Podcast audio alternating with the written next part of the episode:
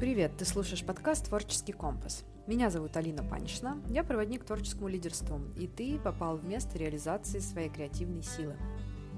Наверное, я не ошибусь, если скажу, что каждый, кто связал свою жизнь с творчеством, проходил через периоды сомнения. Сомнения в правильности выбора своего дела или сомнению в том, что сможешь воплотить свои стремления в реальность – Сомнение, наступит ли вообще момент, когда твое творчество будет востребовано, или в том, хватит ли тебе смелости идти по этому нестандартному пути. Лично для меня это вопросы, которые время от времени возникают передо мной, и часто они звучат очень жестко, потому как на кону не просто выбор между обычной и необычной работой, а по сути вся моя жизнь. Сегодня поговорим о сомнениях, самокритике и как перейти от них к непоколебимой вере в свой путь. Это одна из центральных тем творческого компаса. Чувствовать направление своего пути, двигаться по нему, даже когда другие якобы знают лучше, да, как лучше, возвращаться на него, если сбился, ну и вообще просто продолжать идти. Для кого-то внутренний компас — это очень желанное, но пока еще недоступное чувство. Кто-то уже научился его слушать, но в моменты сомнения потери этого компаса ощущаются очень остро — Конечно, мы не можем контролировать обстоятельства, которые подкидывают нам сомнения, но мы можем научить себя возвращаться к ощущению, что я на верном пути. И для этого существует много инструментов, и большинство из них связаны только лишь с тем, чтобы дать своему уму передышку от генерации сценариев а, вот, по нисходящей спирали, да, спирали, которая затягивает тебя в неверие и уныние. Но выход из любого подобного потока, да, который тянет э, куда-то не туда, куда хотелось бы, это перестать с ним взаимодействовать и совершить нечто, что не поддается логике этого потока. И если ты смотрел Дюну, то наверняка помнишь сцену, когда Аполло Трейдес э, попал в песчаную бурю и сделал э, что-то, что называется вообще в обычной жизни называется прыжок веры, да. И только это позволило ему продолжать его путь. Но часто мы поддаемся сомнениям еще на более раннем э, этапе пути, да, и даже не даем шанса тому, чтобы начать двигаться. И вообще, сколько я видела людей, вот, которые с горящими глазами там делились своей мечтой, что вот я хочу там то-то, то-то, или я вижу вот то-то, то-то, да, создать чего-то, какой-то проект, э, или там быть где-то, или делать что-то.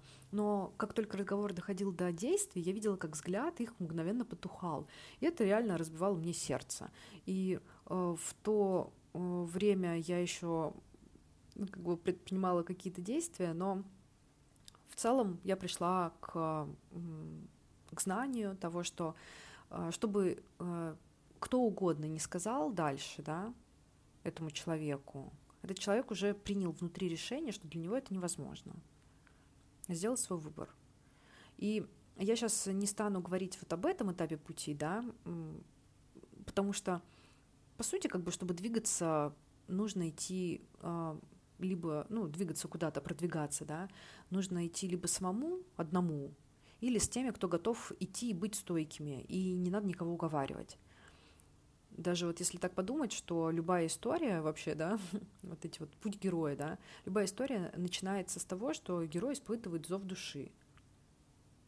И как раз вот эта вот мечта, которая заставляет глаза гореть и так далее, да, или там, ну там много вариантов, но э, если говорить про эту ситуацию, то внутри есть что-то, да, что хочется очень изменить, что хочется к чему-то там прийти, э, и это дает тебе энергию.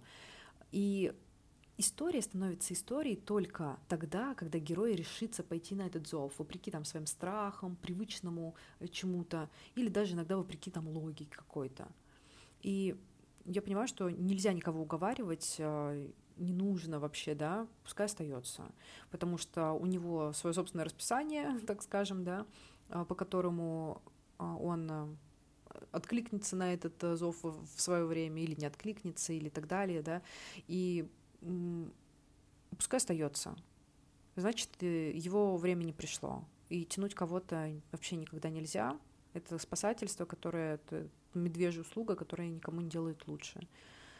И это звучит жестко, конечно, но если ты выбираешь строить свой путь, нужно научиться быть жестким. Что вообще а, не отменяет доброту, кстати, но это уже там немножко другая история. Итак, вот ты, значит, в пути уже, да? и ты уже твердо решил заниматься творчеством, но вдруг по какой-то причине попадаешь в какую-то эмоциональную бурю.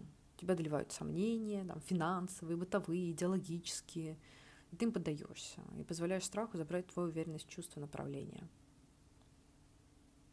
Чувствуешь прямо сейчас, каково это?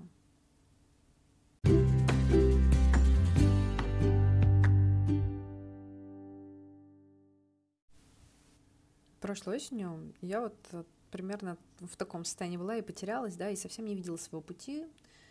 Размышления, разговоры с семьей и друзьями помогали мало, но в тот момент я работала с психологом и обратилась к метафорическим картам, чтобы понять, что делать, чтобы найти ресурс внутри себя, да, какой-то.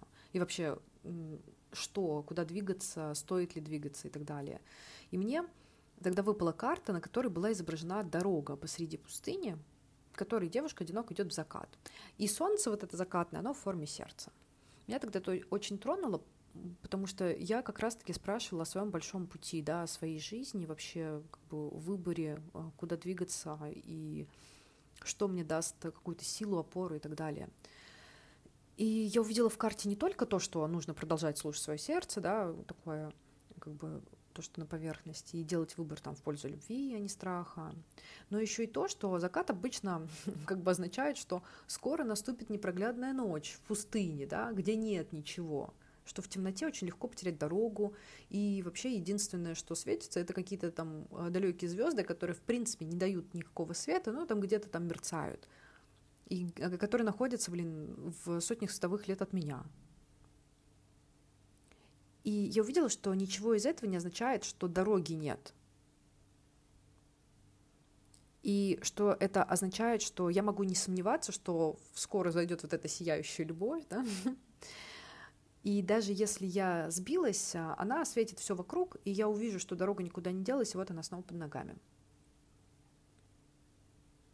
И в тот момент э, я поняла, что вера в свой путь — это не какое-то эфемерное чувство, да, а, когда говорят вера, то есть это что-то такое, кажется, я даже не знаю, но вот как ты сам считаешь, что это, да, такое? У меня вот такое всегда ощущение было, что это что-то такое настолько абстрактное, а, что нельзя пощупать, что, в принципе, ну, какое-то вот, э, как облачко какое-то, или как свет просто светит, да, вот она есть, вот его нету этого чувства и так далее. Но я пришла к тому, что наивысшая степень веры — это знание, да. Здесь входит э, привычное понимание знаний как обладание какой-то информацией. Вот смотри, мы ведь не просто верим, что солнце взойдет, да, а мы знаем это.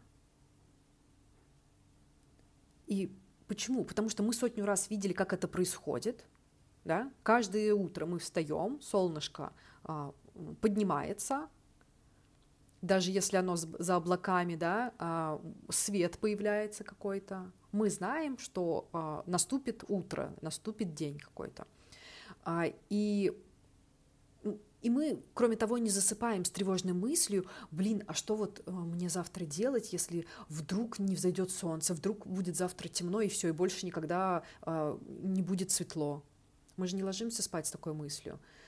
И если нам кто-то скажет, что солнце на самом деле не всходит по утрам, ну или там, не знаю, что а, на самом деле не становится светло, а всегда темно, мы даже как бы не обратим внимания на это, да, и не примем всерьез, потому что мы просто знаем, мы это видим, мы это испытываем на себе, мы это знаем. И с верой в себя то же самое. Но мы почему-то, ну то есть э, она существует, она существует, но мы почему-то позволяем другим людям и нашему собственному уму пугать нас какими-то такими тревожными мыслями относительно себя и своего пути. Потому что, ну, по сути, э, как бы так-то вера — это солнышко, да? А получается, а почему мы позволяем а, пугать э, себя, да?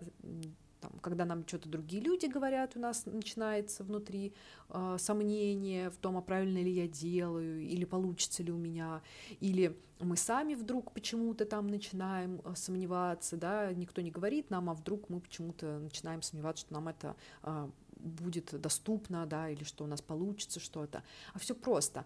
Вера, она на самом деле существует постоянно как солнышко, но просто верим мы в другое, да, не то, что у нас получится, а то, что у нас не получится. То есть внутри есть вера, но это вера в то, что не получится. И почему? Потому что э, в течение жизни мы дали себе миллион примеров, когда у нас не получается. Мы смотрим на других людей, э, у которых не получается, такие, блин, ну вот это вот реальность, вот в жизни происходит именно так. А, или а, мы постоянно сами а, себя подводим, когда что-то пообещали себе и не сделали, и не верим, то, что я вот то, что я сказала, вообще имеет какой-то вес, да, и так далее. И получается, что дали себе миллион вот этих примеров, что ничего не получается, и каждый раз чтобы это закрепить, э, еще и корим себя за то, что у нас что-то не вышло, вместо того, чтобы, блин, с такой же настойчивостью хвалить себя за каждый маленький успешный шаг. И наши внутренние сомнения и недоверие к себе и своим возможностям, они произрастают от этого безумно строгого внутреннего критика и оценщика. И даже если вот научись ты хвалить себя постоянно, да, и поддерживать себя постоянно за каждый, э, ну, за то, что вот я сделала, я молодец. Вроде какие-то банальные вещи, которые каждый дурак делает, да, а, что это ничего особенного. А, а если даже ты будешь себя хвалить э, за каждое действие а, и поддерживать себя, особенно если это в чем-то, что касается продвижения по своему пути, да, не просто там, ну, это на бытовом уровне это тоже понятно, в каком состоянии вообще находится доверие э, к себе, да, там, естественно, все это начинается с каких-то бытовых моментов и переходит на более широкие области и так далее. Так вот, а, даже если мы научимся себя хвалить и поддерживать, если наш внутренний критик пристально следит за каждым нашим промахом и наказывает за малейшие ошибки, мы далеко не уедем, так и будем время от времени терять свое направление. То есть я могу себя похвалить э, в одном моменте, а в другом моменте, когда у меня что-то не получится, сказать, вот ты, блин, дура, вообще, а, какого черта там то-то, то-то, то-то. И а, оно как бы получается, что вся вот эта похвала наша и поддержка, она аннулируется. Потому что а, даже, блин, где-то я недавно слышала, доказано, типа психологами доказано вот это, да, что а, доброе слово, грубо говоря, да, оно имеет а, наиболее, точнее, наименьший вес по отношению к критике. То есть, если мы а, человеку а, там как идет, что типа на одну критику, да, на высказанную а, человеку, а, мы а, должны а, 5 или 7, что ли, а, раз похвалить его для того, чтобы это э, выровнять баланс. То есть, э, если мы один раз похвалили и один раз э, покритиковали, то вот эта критика, она э, как бы весит намного тяжелее.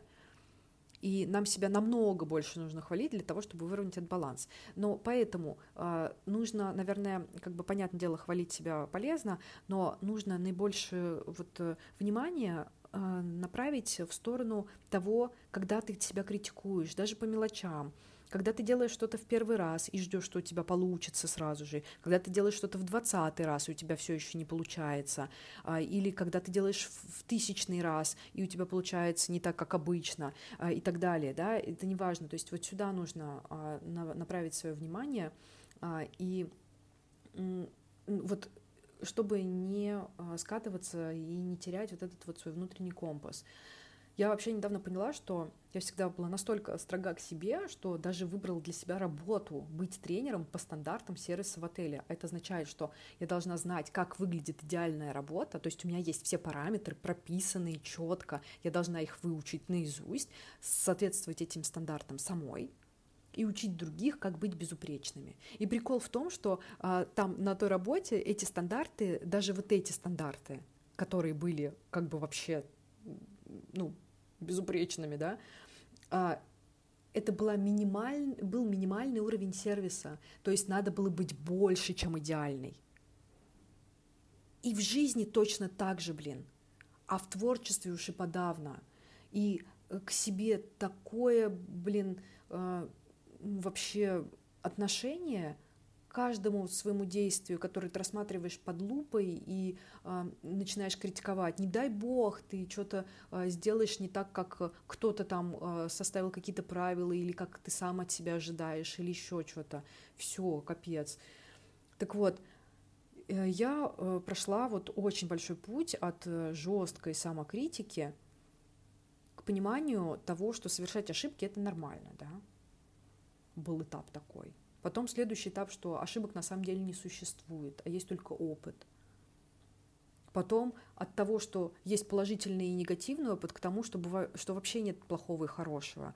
И что по-хорошему-то, ну, плохого хорошего нет, но по-хорошему нужно избавиться от привычки оценивать что-то, вообще хоть что-то.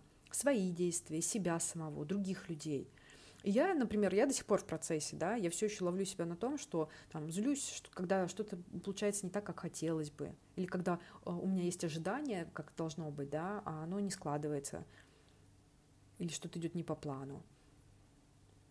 Но я уже расчистила очень большое поле, где каждое действие это, блин, просто действие, и оно никакое, ни плохое, ни хорошее. А, оно просто либо продвигает меня а, по пути, да, либо нет. И вот где ты сейчас в этом процессе, да, на каком этапе избавления от э, самокритики? Я вижу так, что самокритика источник э, сомнений, да, вот как раз она становится источником сомнений, а сомнение становится тем, что разрушает веру в себя. И я поняла, что вот такая вера — это вообще единственное, что тебе надо — если она у тебя будет, то вообще неважно, в какой ты ситуации, сколько у тебя денег, что происходит вокруг вообще. Внутри воцаряется вообще такое спокойствие а, и тишина, что ты просто знаешь, что делать. Просто мой следующий шаг вот такой. А что, какой после следующий шаг, э, мне сейчас не важно, потому что э, вот я сейчас делаю вот этот вот э, самый как бы самый ближний шаг. Когда я сделаю его, я буду делать следующий. А какой следующий, я пока не знаю. Ну, вот сейчас я доделаю вот это, э, буду дальше двигаться. Просто есть э, э, понимание, что ты просто знаешь, что у тебя будет где спать, будет что есть, будет все, что необходимо, чтобы продолжать путь. И это не просто на уровне надежды какой-то такой, типа, ну, блин, вот, надеюсь, э, типа, все будет классно, да, или предположение, а на уровне знания, твердое знание внутри. И жизнь сама тебе подкидывает все и всех, кто тебе нужен. Как солнышком. Ты просто знаешь, что оно взойдет, и не загоняешь себя в тревогу страхами. У меня на самом деле много инструментов, которые помогают э, культивировать веру в себя. Вообще, чего я только не, не перепробовала на этом пути. И это и а, вот это как раз а, история, где ты учишь себя, что твоя вера, ой, твоя вера, твое слово имеет а, а, вес, и что твое слово это закон да, вот эту вот штуку прокачивать. Потом э, классная штука, которая, которую я тоже делала, это когда ты себе придумываешь, ну это как не придумываешь, а по сути я, я так видела это то, что к тебе приходит какой-то символ, и э, ты по сути этот символ используешь, э, что э, вот если, например, у тебя есть внутри какое-то сомнение, как бы просишь о том, чтобы этот символ э, появился где-то. И у меня было столько вообще, вообще историй. А, я помню, когда в семнадцатом году я вернулась э, из э, Швейцарии, и у меня была вообще жесткая депрессия, потому что я как раз уезжала оттуда. А, у меня был период э, депрессии вот этой релокационной, когда, ну, я, кстати, рассказывала в одном из выпусков про я не помню, э, про иммиграцию, да, по-моему, был какой-то выпуск, э, я там рассказывала про эти этапы, можно послушать. Ну вот у меня был э, период депрессии релакционной, я вернулась в Питер, и у меня началась депрессия восстановления, да, обратного культурного шока, потому что я приехала, и было очень холодно, это было там типа где-то апрель, когда было 6 градусов просто в течение месяца, блин, жесткий холодный ветер, э, я искала работу, и мне все предлагали, там, не знаю, я не видела работу выше 20 тысяч рублей, А, а до этого я э, это, получала там 220, по-моему, если в рублях, да. И то есть вот это вот перепад дикий, и мне просто хотелось плакать, что, что вообще происходит. А, и у меня в этот момент а, что-то там переклинило в голове, и а, мне очень захотелось э, поехать рассказать о том, в свой универ поехать рассказать о том, как, э, типа, быть, э, как, короче, отправиться в Швейцарию. Потому что я туда вообще волшебным образом попала, да. Я сейчас не буду эту историю рассказывать, но суть в том, что когда я ехала а, я договорилась о лекции для а, выпускников, и я ехала рассказывать, и мне было очень тревожно. Я не знаю, у меня было такое волнение, а, что на уровне того, что нужно ли мне это вообще делать или не нужно. И это было странно, хотя, ну, такая вроде маленькая вещь, да, но было внутри вот какое-то чувство очень-очень сильной тревоги. Вот, и я попросила, если я делаю все правильно, чтобы вот этот мой знак появился. И я, значит, прямо вот в этот же момент, как я попросила, мимо меня проходит девушка, и у нее э, куртка усыпана всеми вот этими знаками, которые, да, ну, это мой символ был. Я думаю, ничего себе, вот это да. Вот. А, ну, короче, э, это какие-то такие штуки, которые мы сами для себя, да, делаем, э, составляем, э, мы э, свою веру строим маленькими кирпичиками из действий, которые мы для себя выбираем. Мы там находим примеры, в которых где получилось и так далее, да, и там на самом деле очень много инструментов, которые помогают вот эту вот веру в себе культивировать. Вот. И я сейчас вот чувствую вот столько веры, как вообще никогда до этого не чувствовала. И она выражается в каком-то тотальном душевном спокойствии, что бы ни происходило вообще. А, Все идет как надо, я в нужном месте в нужное время, просто продолжаю свой путь. И я очень хочу сейчас поделиться сказкой, которую написала пару лет назад. Я вот буквально там пару недель назад а, вспомнила про нее, перечитала и поняла, что она стала для меня вот той поддержкой, которая мне нужна была, когда я ее писала, да. И я подумала, вдруг именно сейчас такая поддержка нужна тебе. Скажу даже больше. Сейчас я работаю над э, проектом Co-Create, э, э, который, да, вот у меня появился, он ко мне пришел уже много лет назад, и я не знала, как, каким он конкретно будет. И вот э, у меня совсем недавно все это сложилось. Э, и когда я читала эту сказку недавно, я увидела, что она неосознанно стала основой вот этого проекта Co-Create. Короче, вот эти совпадения, они только укрепляют мою веру в то, что все непременно будет зашибись. Вот, а дальше сказка.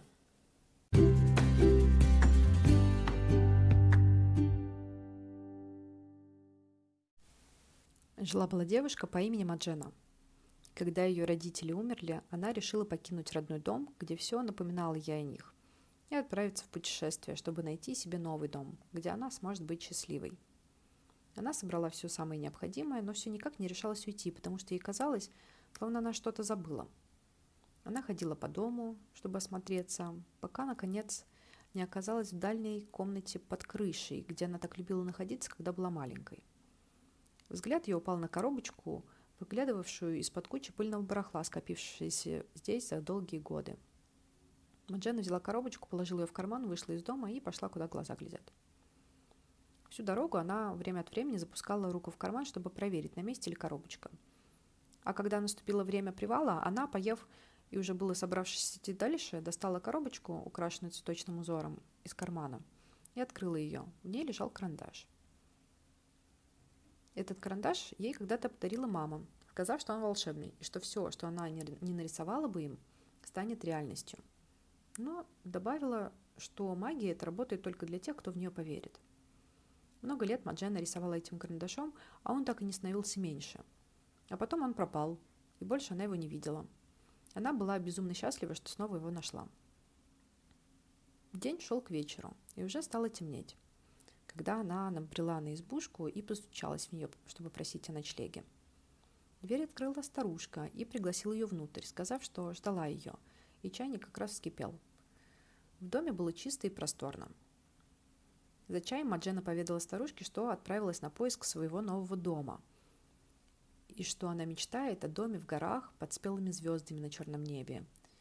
И что мечтает обрести гармонию в своем новом доме и наполнить себя ею и украсить ее цветами все вокруг. Старушка рассказала ей, что знает это место, потому что она сама там когда-то бывала. Но, сказала она, туда не так уж легко добраться.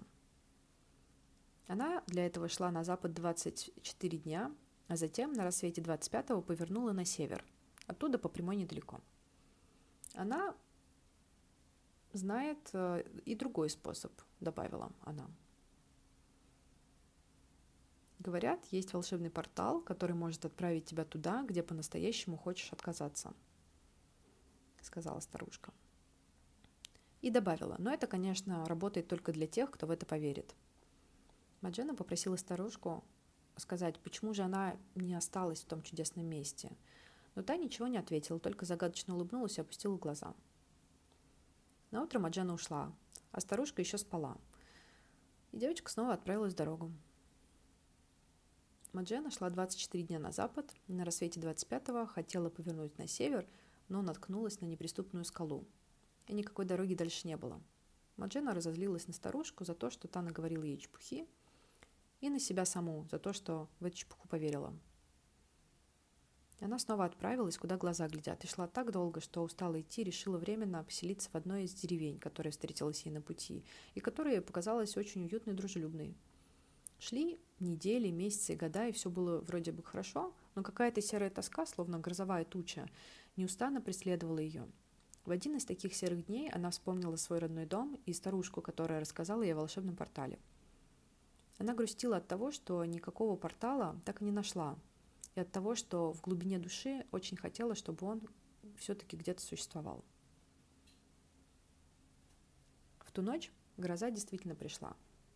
Она была такой сильной, что выбила все окна в доме, где жила Маджена. Поначалу она пыталась прятаться, но гроза все усиливалась, дом начал скрипеть, и когда стены стали трещать и рушиться, Маджена выскочила из дома, и в тот самый момент в него ударила молния, дом загорелся, как спичка. На утро гроза стихла, и Маджена, вернувшись к месту, где еще вчера стоял ее дом, обнаружила только головешки. И посреди них лежал совсем нетронутый огнем карандаш. Она оглянулась вокруг и не увидела ни одного уцелевшего дома, и ни единого человека не осталось в деревне, ей некуда было идти. Она пошарила в карманах и нашла там небольшой блокнот и маленький золотой ключ, которого она раньше никогда не видела. На ключе сверкал темно-красный камень. Маджена поняла, что этот ключ из того самого портала, единственного места, где ей по-настоящему хотелось бы оказаться. Вот только где его искать? И тогда ей в голову пришла гениальная идея. Она нарисует этот портал. Не теряя ни минуты, она принялась за дело. Придумывая, каким именно должен быть ее портал, она нарисовала огромное количество дверей разных цветов и размеров, с большими медными ручками и тяжелыми деревянными, с узорами и окошечками. Она рисовала так долго, что не заметила, как уснула. На утро она проснулась и увидела, как деревня снова ожила, и каждая из дверей, нарисованная ею, была дверью вновь появившихся домов. Но ни одна из этих дверей не оказалась порталом. Однако за ними, за этими дверьми, оказалось огромное количество людей, с которыми она подружилась. Среди ее рисунков оказалась маленькая калитка, скрывавшаяся между кустов пышно цветущих роз. Но как она ее не искала по деревне, так и не нашла. И вот однажды она увидела, как два глаза, сияющие как звезды, сверкнули на обочине дороги. Маджена пригляделась и заметила маленькую черную кошечку, которая нырнула между елками и скрылась. Любопытство повлекло Маджену проследовать за ней, и, раздвинув густые ветви елей, она увидела заросшую буйной зеленью тропинку. Тропинка скрывалась меж кустов, высаженных вместо забора. Когда Маджена подошла к кустам, удивлению ее не было предела. Перед ней оказалась та самая калитка, которую она так долго искала. Она с волнением открыла калитку маленьким золотым ключом и очутилась на заднем дворе своего родного дома. Только теперь он был окружен величественными горами, освещенными полной луной. Высоко над домом сияли две звезды. Маджена направилась в дом и по дороге взглянула на ручей, струящийся меж кустов и цветов – в зеркальной воде она увидела свое отражение. На нее смотрело счастливое лицо, полное гармонии и умиротворения. лицо самой природы. Она улыбнулась и поняла, что каждая роза в саду, каждый дом в деревне, каждая кошечка на обочине, каждая звезда в небе — это и есть она сама.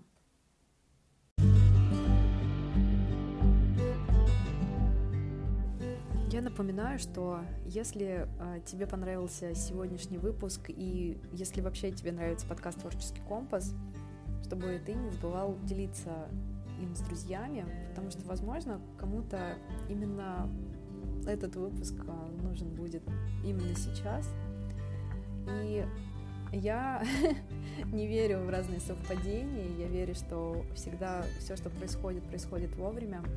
Вот, поэтому, если у тебя внутри появилось э, чувство, что тебе это откликнулось, э, поделись э, со своими друзьями. Возможно, кому-то тоже это будет очень близко. Вот. И на сегодня все.